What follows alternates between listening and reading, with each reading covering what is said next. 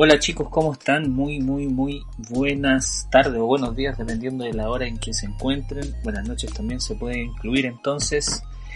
Eh, me presento, soy el profe Jaime y en este podcast eh, estaremos eh, estudiando, revisando curiosidades con respecto a distintos temas que nos son de importancia a nivel de los contextos en que nos encontramos en la actualidad.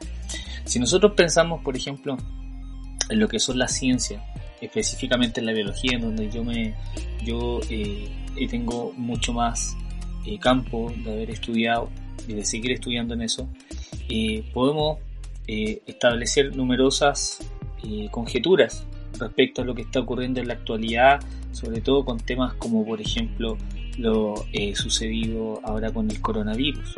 Hablar del coronavirus ahora es un tema importante. Estamos en un escenario sanitario bastante complejo en donde principalmente eh, las redes sociales han tenido un rol bastante preponderante en las últimas semanas, en los últimos meses. Si nos, si nos vamos a, a, lo que ocurrió en Wuhan en un principio, eh, a finales del 2019, principios del 2020. Eh, por lo tanto, es súper importante tener espacios para poder conversar, sobre todo en esta época en donde nos encontramos principalmente aislados donde las recomendaciones de parte de la Organización Mundial de la Salud es mantener un distanciamiento social, en donde nosotros tenemos que permanecer en nuestras casas en muchos de nuestros, de nuestros casos, que tenemos el privilegio de poder hacerlo también, quizás sea también un espacio de poder reflexionar acerca de qué es lo que nosotros conocemos, qué es lo que nosotros sabemos y qué es lo que nosotros podemos hacer para poder mitigar este tipo de problemas este problema sanitario en el que nosotros nos encontramos. Por lo tanto, es súper importante tener en cuenta que hay mucha fake news que está dando vuelta eh, actualmente en redes sociales. Son, de hecho, los memes, muchos de ellos también traen información errónea. Y es súper importante que nosotros podamos conversar acerca de este tipo de cosas. Pero no solamente acerca de la contingencia, sino que también hablar de algunas curiosidades, poder hablar incluso de aquella materia que quizás nos interesa para poder estudiar, para hacer nuestros estudios universitarios. Eh, en fin, la idea es que nosotros podamos colaborar con información de una forma bastante amigable, sin tanto tecnicismo y siempre sujeto a la crítica de quienes nos escuchan. Ustedes que van a ser quienes me escuchan durante este y los próximos capítulos, en este piloto, siempre les voy a estar pidiendo eh, retroalimentación. La idea es justamente de generar conocimiento y contenido para poderlo divulgar tiene una responsabilidad y también dentro de esa responsabilidad no solamente está quien la emite sino también quien la recepciona. Siempre en aras de establecer eh, una sana conversación, información, educación, eh, se centra este podcast que espero que al igual que a mí, a ustedes les resulte interesante. En la actualidad nos encontramos con un escenario global bastante complejo. En las noticias ya se habla de que esto tiene alcances tan grandes como una guerra mundial. Si nosotros nos vamos a los datos objetivos eh, proporcionados por la Universidad John Hopkins en Estados Unidos, tenemos un total de 441.187 aproximados totales confirmados y que han sido registrados en nuestra base de datos. ¿ya? Ahora, es súper importante dejar claro que de estos 441.187 confirmados, de esos hay, un, hay 19.784 personas que han fallecido dentro de los que principalmente se encuentran 6.800 en Italia, 3.400 en España, muchas de ellas se encuentran en Hubei en China, también 2.000 en Irán y acá en nuestro país, Chile, para eh, localizarnos geográficamente, llevamos la cifra que no deja de ser representativa e importante de tres personas.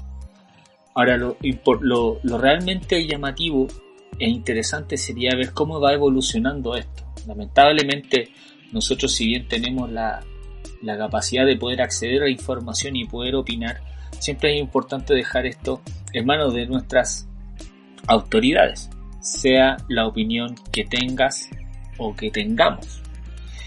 Es súper importante tener en cuenta este escenario en donde China, en Wuhan principalmente, se inicia este tipo de elemento, eh, evento sanitario mundial.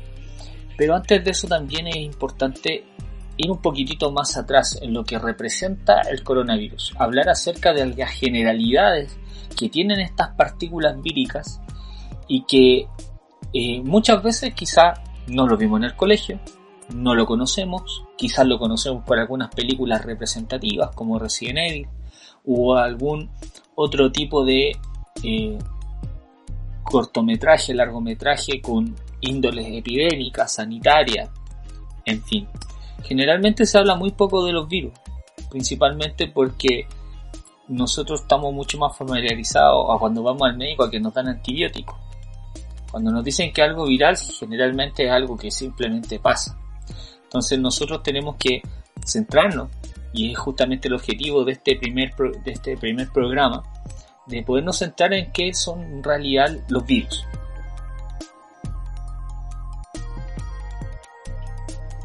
Si nosotros tomamos en cuenta todos los organismos que se encuentran en nuestro planeta, muchos de ellos son clasificados dentro de estos organismos como seres vivos. De hecho, la idea precisamente de eh, establecer criterios taxonómicos se basan principalmente en aquellos organismos que están constituidos por células. Hay que recordar que, por ejemplo, cuando hablamos de teoría celular, octavo básico, primero medio, por ahí, nosotros nos centramos principalmente en decir que todos los organismos vivos estaban constituidos por células. Es súper importante dejar claro esto porque cuando nosotros hablamos de los virus, en realidad estamos hablando de organismos que la mayoría de los biólogos no lo consideran que están vivos. Porque efectivamente carecen de muchos de los rasgos que nosotros tendríamos que tener para caracterizarlo como ser vivo. Antiguamente uno decía que los seres vivos tenían la capacidad de nacer, crecer, reproducirse, desarrollarse eh, bueno, desarrollarse, reproducirse y, morir.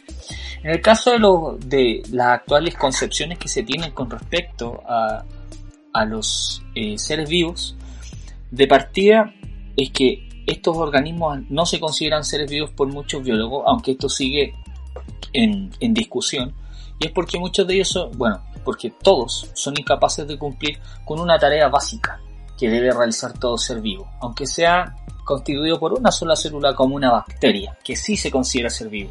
Y es que los seres vivos no tienen un metabolismo propio. ¿Qué significa? Que ellos no tienen, por ejemplo, elementos para fabricar sus proteínas, que son elementos súper importantes en la célula, ¿ya? que no son capaces de sintetizar moléculas que sean orgánicas, por ejemplo, un azúcar o algún intermediario como por ejemplo una como un elemento graso o algún intermediario de la síntesis de, de material eh, proteico. Por lo tanto, tampoco son capaces de extraer y de utilizar energía que proviene justamente de aquellas moléculas. Por lo tanto, es súper importante mencionar que al no tener un metabolismo propio, requieren obligadamente de la maquinaria energética que contiene una célula y que ella va a tener la obligación para poder reproducirse de la infección. Al infectarla estamos hablando de un evento en donde ella por lo menos introduce su material genético y aprovecha las cualidades de la maquinaria hospedera, quien recibe ese material genético, para poder replicarlo.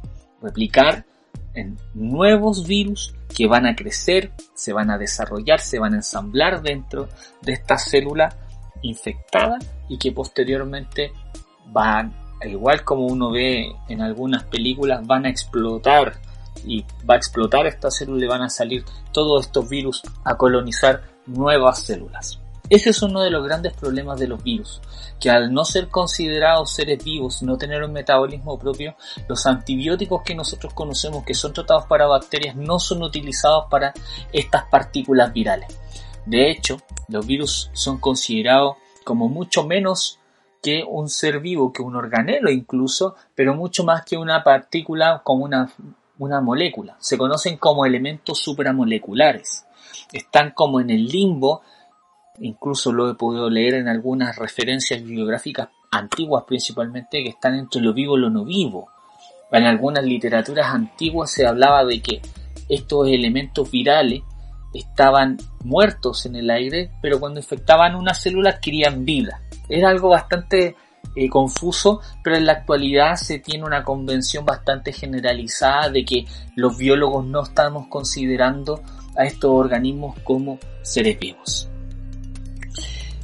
En términos eh, del concepto virus, ¿ya? En, en, biología viene del latín toxina, ¿ya? que viene del griego, más bien dicho, del latín virus, en griego, que significaría toxina o veneno. Efectivamente, el primer virus conocido, que es el virus del mosaico del tabaco, que efectivamente tuvo o tiene una implicancia muy importante en esta industria producto de las consecuencias que deja, fue descubierto por Martinus Beijerinck en el año 1899. O sea, estamos hablando de que los virus en realidad son elementos conocidos ya más de 100 años. Sin embargo, nosotros no tenemos el conocimiento total de todos los elementos virales que existen, sobre todo considerando que muchos de ellos en cortos plazos, estamos hablando en plazos de 20, 30, 50 años, tienen tasas mutacionales que resultan tremendamente eh, relevantes para su desarrollo evolutivo y que por lo tanto también podrían tener alguna repercusión.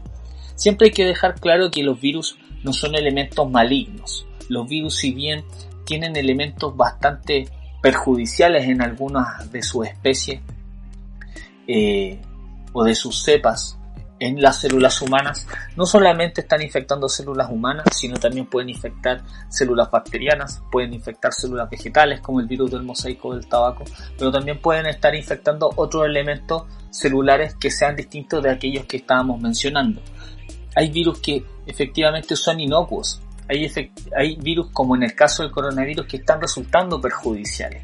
Y también los virus tienen un rol bastante importante, según la bibliografía a nivel evolutivo, porque ellos mediante su mecanismo de replicación van transfiriendo pedacitos de material genético de la célula hospedera y se pueden insertar en otra, que no necesariamente sea de la misma especie, que no necesariamente sea un animal a un animal, sino un animal a un vegetal.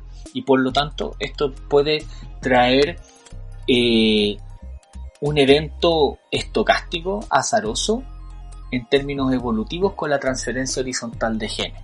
Por lo tanto, entre ellos, eh, ellos si bien son elementos súper interesantes de estudiar, sobre todo en biotecnología, donde se están utilizando en la actualidad, ya muchos de ellos en realidad son tan simples que eh, pareciera que en realidad fueran eh, elementos extraterrestres, como que no fueran parte del mundo en que nosotros vivimos, porque justamente no están constituidos por células, pero tienen una capacidad infectiva eh, bastante interesante.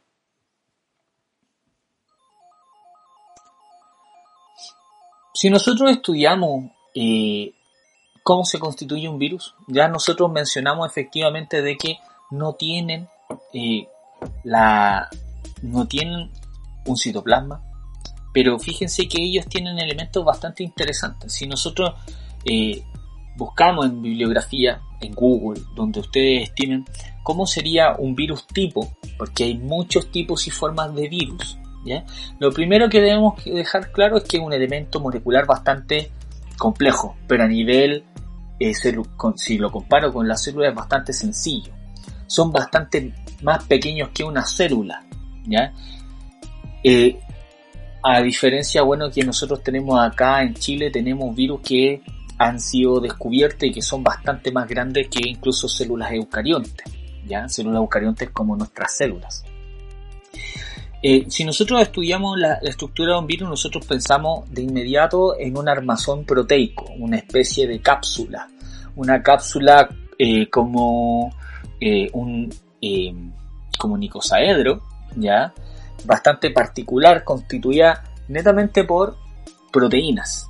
Esas proteínas están constituyendo lo que nosotros conocemos como la cápside, como la nucleocápside de estos elementos virales. En su interior, lo que nosotros debemos encontrar de inmediato es su material genético. Es súper importante el material genético ya desde este nivel de organización organísmico, aunque no sea considerado vivo, porque eh, la naturaleza ha sido súper sabia y el elemento evolutivo que ha permitido esta transgeneracionalidad de la especie es justamente el material genético, independiente de lo que sea. Nosotros tenemos nuestro material genético que se encuentra eh, eh, laxo o compacto, dependiendo de los tiempos, ya dentro de nuestras células en un espacio que nosotros lo conocemos con el núcleo. Las mitocondrias también que tienen capacidad reproductiva pueden efectivamente reproducirse a partir del código genético que ellos tienen. Ahora, si nosotros pensamos a nivel, a nivel viral, los virus requieren de este código porque en este material genético efectivamente tenemos letritas, bases nitrogenadas que al tener una secuencia van a tener información importante de cómo se van a ensamblar y de qué se van a ensamblar los nuevos virus que van a ser infectados. Por lo tanto, si nosotros pensamos en este elemento, nosotros estaríamos pensando como una especie de pendrive en ese pendrive que yo lo introduzco en un computador ajeno y que me va a dar la información necesaria para poder obtener un producto. Muchos de estos elementos virales también tienen una envoltura externa. Generalmente las envolturas externas están hechas de lípidos. Al igual de la misma manera que las membranas plasmáticas que nosotros conocemos en nuestras células eh, eucariontes o procariontes, efectivamente hay algunos virus que tienen una envoltura, pero además de esa envoltura lipídica, eh, están también algunos que tienen elementos proteicos en su superficie, como unas pequeñas antenitas que le permiten comunicarse con una célula por sobre otra. Este sistema de reconocimiento de la cápside, perdón, de la envoltura proteica se, se asemeja bastante a cómo funciona una llave con una cerradura.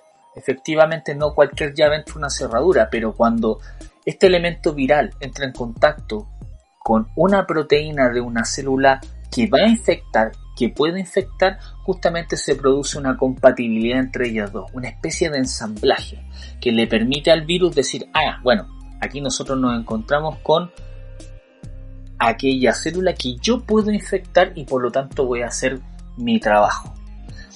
Es súper importante dejar eso claro, porque como nosotros hemos escuchado, muchos virus, incluyendo el, por ejemplo, el virus, eh, bueno, los adenovirus, el virus del herpes, como nosotros hablamos del virus de inmunodeficiencia humana, el VIH, eh, hay elementos que reconocen un grupo de células por ejemplo, en nuestro cuerpo. Nosotros tenemos una gran cantidad de células distintas que tienen distintas funciones que están en distintos lugares de nuestro cuerpo.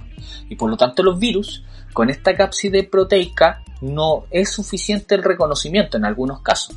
Pero en otros casos, cuando nosotros tenemos esta eh, enorme envoltura lipídica, esa envoltura con esas proteínas que nosotros hablamos, que bueno, después vamos a hablar de algunas de ellas, les permite ensamblarse mediante el reconocimiento de proteínas de la superficie de la célula a la que se va a acoplar y que va a infectar. Por lo tanto, no todos los virus entran a todas las células porque debe tener un receptor al cual se tiene que unir esta proteína de la superficie.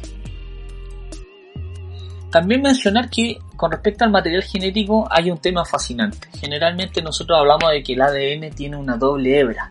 Fíjense que nosotros tenemos ADN como el parvovirus, que tiene un genoma, un ADN íntegro para, esa para, ese, para este ser no vivo, eh, que es de hebra simple.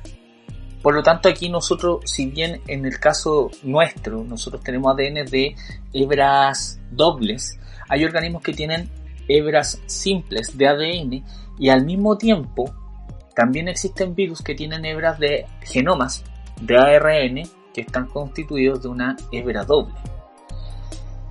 Lo cual echa bastante abajo lo que nosotros siempre hemos pensado de que el ADN tiene dos hebras y de que el ARN tiene solamente una. Sin ir más lejos, nosotros también tenemos ADN de hebras cuádruples. Hace unos años atrás se descubrió que hay elementos interferentes y que regulan también fases del ciclo celular propios nuestros y que son ADN de cuatro hebras. Por lo tanto, siempre la invitación de este programa es que a nosotros vayamos conociendo cosas nuevas. Si ustedes tienen algo para apostar, bienvenido va a ser.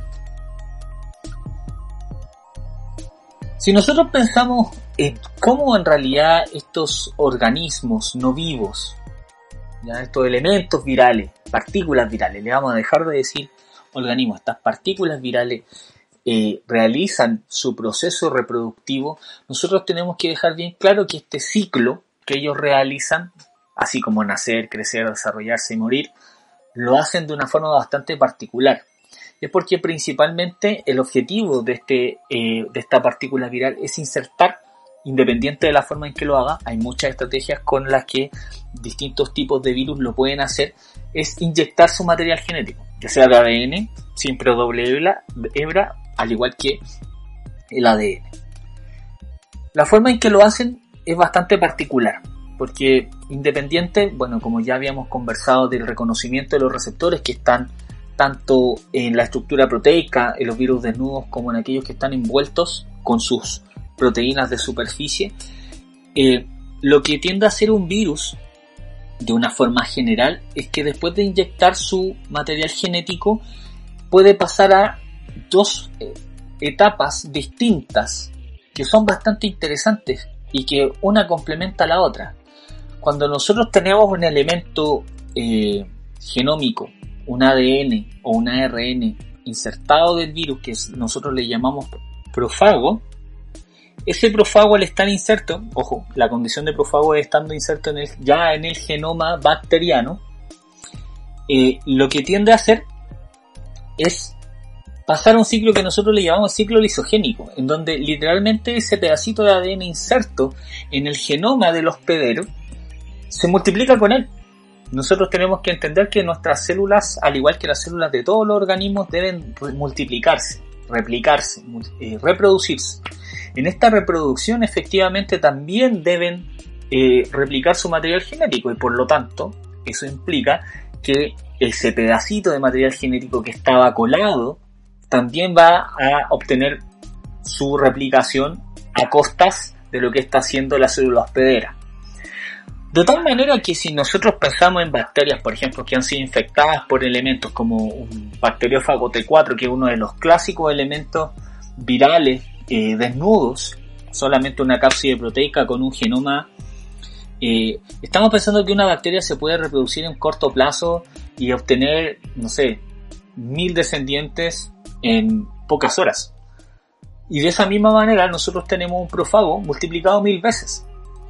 De tal manera que teniendo eh, el profago, las condiciones, los elementos, los factores necesarios, puede pasar una fase que nosotros le llamamos la fase lítica. En esta fase lítica, lo que nosotros tenemos es que justamente el material genético de este profago comienza a transcribir ARNs mensajeros necesarios para poder condicionar todas las etapas del ensamblaje. Proteico, su síntesis obviamente previa y también la síntesis de material genético que sea necesaria para poder establecer eh, la nueva cantidad de elementos virales hijos que nosotros le vamos a llamar virus o viriones aquellas partículas que tienen esta capacidad infectiva y que obviamente luego de un tiempo van a ser tantos los virus que van a estar dentro nuevos en esa célula hospedera que van a reventarla y van a empezar una infección futura en todas las células que pertenecen a la misma vecindad celular. Eso es todo un problema porque efectivamente nosotros tenemos de que a partir de un virus podemos tener numerosos descendientes y esos descendientes con una capacidad infectiva similar. Ahora, también tenemos que tener en cuenta que dentro de la replicación de los virus, al igual que cualquier célula, también está sometido a errores. Esos errores obviamente van a ser completamente naturales, si es que no hay un elemento externo que intervenga en ellos, y también tener en cuenta la tasa de mutaciones que se puede dar producto de la continua replicación del material genético para el ensamblaje de los nuevos viriones. Todo esto hay que tenerlo en cuenta cuando nosotros hablamos de coronavirus. Porque los el coronavirus, el SARS-CoV-2 que nosotros conocemos en la actualidad, que proviene del SARS antiguo que nosotros vimos actuar hace algunos años atrás, con el MERS también que nosotros tenemos en cuenta y también con la famosa H1N1, todos ellos cumplen características similares. En, este, en esta pequeña cápsula nosotros lo que quisimos fue dejar claro cuáles eran las características generales de los virus y también entender un poco acerca de sus ciclos infectivos. Bien, eh, espero que este primer eh, piloto haya resultado de su interés. Se agradece todo tipo de comentarios y aportes. Y en lo personal ha sido bastante agradable participar con un poquitito de, de ayuda, de conocimiento y de aporte. Recordemos que somos una comunidad y como comunidad nos tenemos que cuidar. Cuando hablamos de la partícula vírica envuelta, el coronavirus justamente tiene esta, esta característica. El coronavirus no es un virus desnudo, sino que está envuelto por una membrana, una membrana lipídica, y que curiosamente es susceptible, como cualquier lípido, a los detergentes. Y nosotros tenemos detergentes en nuestras casas que nosotros lo conocemos como los jabones. Justamente los jabón, el, el lavarnos las manos con jabón de manera periódica, si entramos en contacto en el exterior con alguna persona, independiente si es sintomático o no sintomático, no nos vamos a arriesgar, reduce considerablemente la capacidad de contagio y por lo tanto nosotros podemos con eso aminorar la probabilidad de una infección futura.